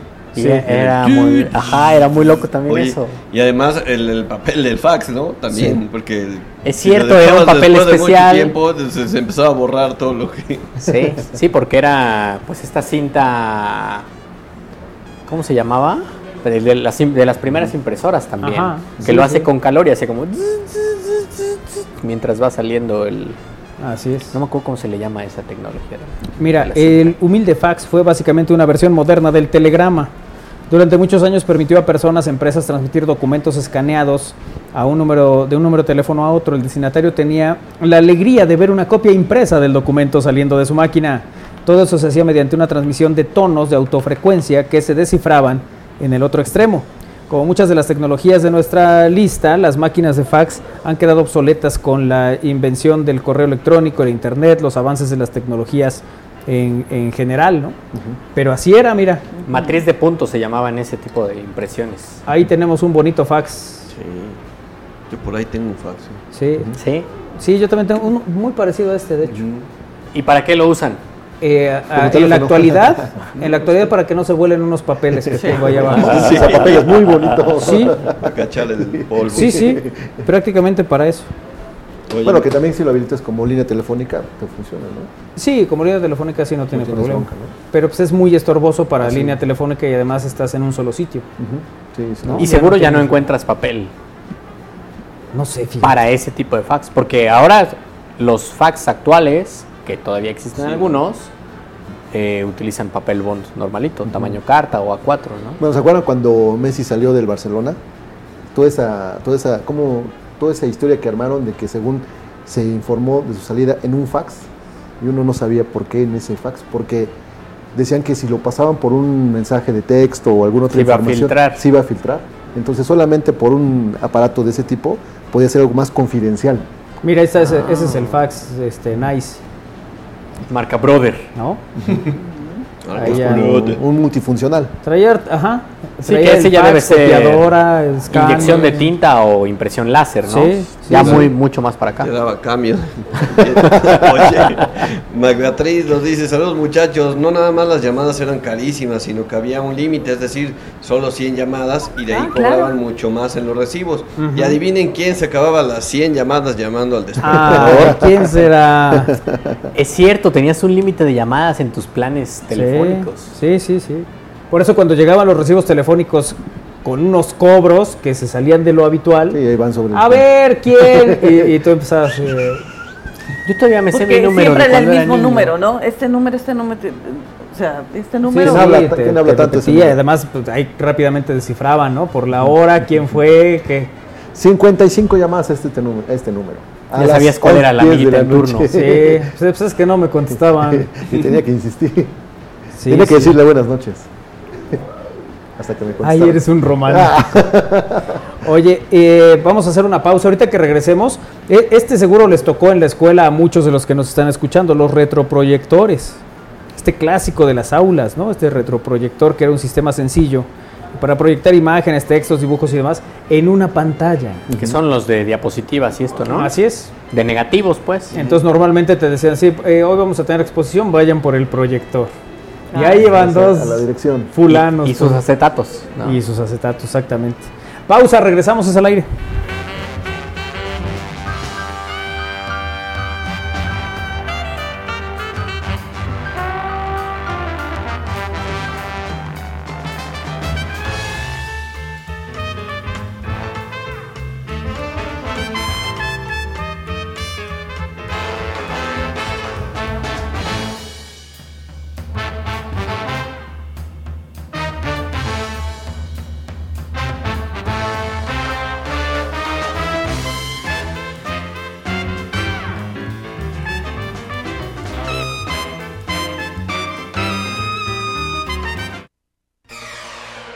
Aspirante WAP.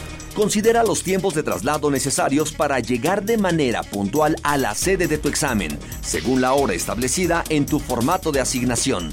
Admisión 2023. Benemérita Universidad Autónoma de Puebla. Aspirante WAP. Recuerda que puedes ingresar a tu prueba únicamente con un lápiz, por si requieres realizar anotaciones. Admisión 2023. Benemérita Universidad Autónoma de Puebla. Aspirante WAP. Te sugerimos consumir alimentos antes del ingreso al recinto del examen, ya que no habrá receso durante la aplicación del mismo. Admisión 2023. Benemérita Universidad Autónoma de Puebla.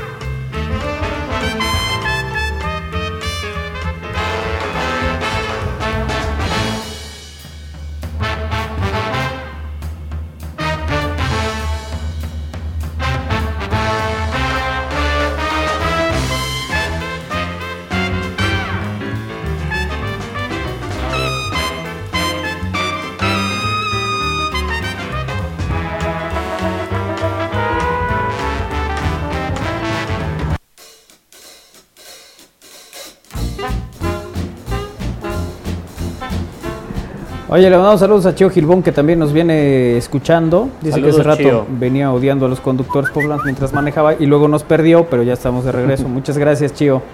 Eh, gracias también por estar en comunicación con nosotros en esta emisión de Al Aire, recordando estos, estos objetos, Armando. Así es, como bien decían, eh, del- el- bueno, eh, lo del fax. ¿no? Ajá. Y, este, y, y también eso, ¿no? Que de repente viene el, el internet aunado a la, a la línea telefónica y entonces cuando estabas usando el internet y alguien descolgaba el, Se- el se teléfono, cortaba. pues ya te cortaba. El dial-up. Si estabas descargando algo, pues también ya. Además, lo que tardabas en descargar una canción, por ejemplo, de 3 megas. En Güey, el- una foto. En el- Una foto, claro. en el Ibas viendo parte a parte cómo. En el Napster o en el Ares. En el Ares, sí. En el Audio Galaxy. Ah, también, Ajá. en el Audio Galaxy. Eh, aplica para el retro lo que hacía el Servicio Postal Mexicano. Antes un medio importante de comunicación era para mandar cartas y ahora ya solo mandamos mails y Celicarriola. Sí, pero el, el- el Servicio Postal sigue trabajando, ¿no? Sigue y, funcionando. y funciona, ¿eh? Sí. O sea, sí se mantiene, digamos, muy activo. Así es, ese sigue funcionando. No es obsoleto, pues, como los que estamos hablando. Sí, aunque eh, en algún momento estaba escuchando la historia de una empresa que no recuerdo cuál es el nombre, cuyo eh, principal cliente fue eh, Salinas y Rocha. Y al que lo que le hacían a Salinas y Rocha era mandar los estados de cuenta a sus clientes. Entonces, imagínate la cantidad de, de- de Correspondencia. correspondencia que tenían que enviar y pues cobraban evidentemente por cada una de ellas. Hoy eso ha desaparecido con el correo electrónico.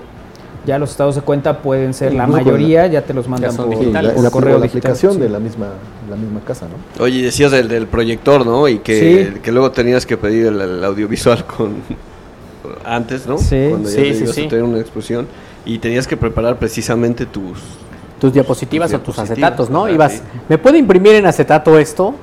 Sí. No, ya cuando lo podías imprimir, ¿no? Pero, por ejemplo, también pensaba en estas cosas como el retroproyector, Ajá. Que hoy hay una línea, sea, a mí me tocó ir a un par de, una obra de teatro y, y como una expo en un museo que utilizan el retroproyector como elemento artístico. Ujú. Entonces, digamos, una bandeja de, de plástico transparente, le echan agua de color y lo hacen como si fuera el mar y cuando lo proyectas pues pareciera que la pared es totalmente líquida, ¿no? Ya. Y cómo hay estos recursos de cosas que hoy ya no encuentras, que no se usan, que no los venden como nuevo, pero que les dan una vida diferente. Sí. También está muy curioso. Todos sorprendidos porque estaban utilizando un retroproyector, pero es tecnología de hace Así es. 30 años. Para ¿no? lograr Al un menos. efecto que se ve súper Sí, es como, espectacular. ¿no? wow, qué Sí, sí. increíble, ¿no? Se utilizaban hojas transparentes de acetato en lugar de papel para que los presentadores pudieran transponer sus exposiciones a la pantalla situada frente a la clase. Aunque es probable que todavía se utilicen en algunas aulas, es probable también que esos proyectores hayan quedado obsoletos por la tecnología moderna de proyección y otros ordenadores. Tú vas hoy a las universidades, a las escuelas y tal, y ya la mayoría tienen proyectores, ya no necesitan de esta tecnología. Y otra de las que ha ido desapareciendo y que en su momento fue carísimo, los reproductores de DVD portátiles. Sí, con los que fueron los que sucedieron a los Walkman, ¿no? que era el Discman. El Ajá, Discman. El el Discman. Discman. Sí, aunque ese era para escuchar música en un disco compacto y andabas haciendo ejercicio. No, este es el DVD donde metías tu Ah. DVD y tiras su pantallita. Ah, y, sí. ahí, y ahí veías la... Este, Ah, mira, este que vemos en Sí. pantalla. Esos eran caros. No era algo que pudieras eh, tener de, de manera muy accesible. Sí, Después sí, sí. a- apareció el DVD en los coches. Ah, de este modelo eran casi los que luego traían, ¿no? Los, los coches o las, Ajá.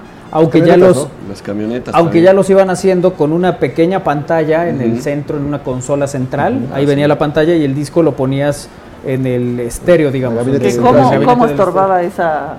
Porque era grande y Sí. si te levantabas tantito te pegabas. De hecho, mi mamá tiene la camioneta, todavía esa, y que, que tiene el- el- la, la pantalla, pues, del DVD, y todo el mundo se pega ahí.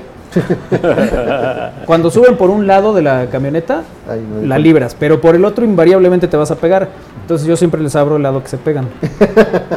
¿No? Para que Sí, sea siempre siendo Bien así cortés, tan ¿no? lindo, sí, sí, sí, él es así. El tamaño de los discos y la calidad de la duración de la batería hicieron que los reproductores de DVD no alcanzaran una popularidad generalizada. Y eh, bueno, el coste el, que era también altísimo, ¿no? Ahora, con el fácil acceso al video en streaming a través de teléfonos, pues ya no necesitas algo como esto. Había otra cosa que seguramente tú utilizaste, Israel, los dispositivos portátiles, de, pues digamos que de dictado, eh, que a menudo conocidos como dictáfonos, por el nombre de la empresa que se convirtió en sinónimo de ellos, venían en varios formatos y utilizaban diferentes soportes de datos, que incluían tanto cintas de cassette como mini cassette, eh, micro cassette. Estos aparatos se utilizaban para grabar entrevistas, conversaciones y conferencias, para tomar notas y escribirlas más tarde, ¿no? que era Sí, prácticamente la- la, la grabadora. grabadora. La famosa grabadora de reportero. Así Sí, es. sí. Estas chiquititas. Ajá. Que unas venían con un cassette muy pequeño y luego había otras que eran del tamaño del cassette normal que podías Pero eso ya fue después, sitio. ¿no? Las primeras eran con un cassette muy pequeño, ¿no? Las primeras con un cassette muy pequeño, Ajá. sí. Y luego vinieron las otras. Y luego regresaron las pequeñas. Y luego desaparecieron esas y ya lo hacías, ya los grababas en MP3. En digital. En digital. Ya no necesitabas nada de lo, de lo otro. Y entonces el reportero de la época lo que hacía era reproducir y poner a la bocina del teléfono la bocina del reproductor. Ya luego los más ingeniosos le conectábamos de la salida de audífono a la entrada de una consola en la estación de radio y ya se oía mucho mejor. Más pro. Así es. Oye, ¿estás leyendo los chats de, ¿De qué? de YouTube? No. ¿Y quieres? Échale. A ver, vámonos con ¿De algunos YouTube? mensajes de, De bono, dice. Así es, felicidades a la mamá de Win, dice Abril. Gracias, Abril, de tu parte. Y a todo el equipo de Ultra, incluido Isra, dice José Luis. Gracias, José Luis. Y que también a la mamá de Win. Gracias, José Luis.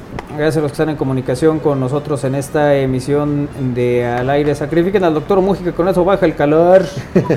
Nos dice aquí. Eh, y bueno, nos, nos van compartiendo algunas de Jeans, algunas canciones de, de Jeans. Eh, hoy juega la mediocre selección de México, dice Francisco.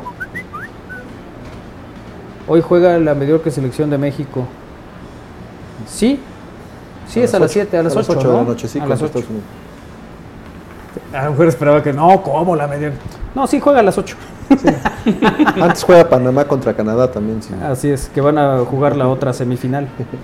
Bueno, eh, gracias a todos los que están en comunicación con nosotros. Cuando daban la hora en la radio, todavía sucede, José Luis. Mira, ahorita lo voy a hacer yo. Son las 4.40.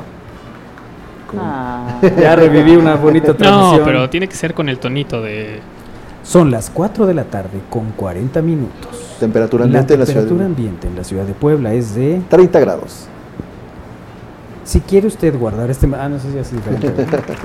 muchas gracias, muchas gracias a todos los que están en comunicación. Una sensación de 27, ¿le creemos o no? No. No, yo creo que un poquito más. Soco dice, eh, o lo peor tiene una direccional a un lado y dan vuelta para el otro. En serio, creo que hay Ah, mucha gente que no sabe para qué son las direccionales. A tu Nos dice Soco desde izquierda. una de las ferreterías que se terminó agenciando. Ay, pues qué inteligente mujer. Ella sí sabe. Siempre supo lo que quería. Siempre supo. Aplica para el retro. Ah, bueno, este ya lo leímos de Lee Carriola. Gracias. Eh, oigan, las máquinas de escribir. Sí, varias generaciones, incluida la mía, tuvimos que eh, crecer chuecos de la espalda porque cargábamos unas máquinas de escribir pesadísimas. El día que te tocaba mecanografía. Que eran los lunes.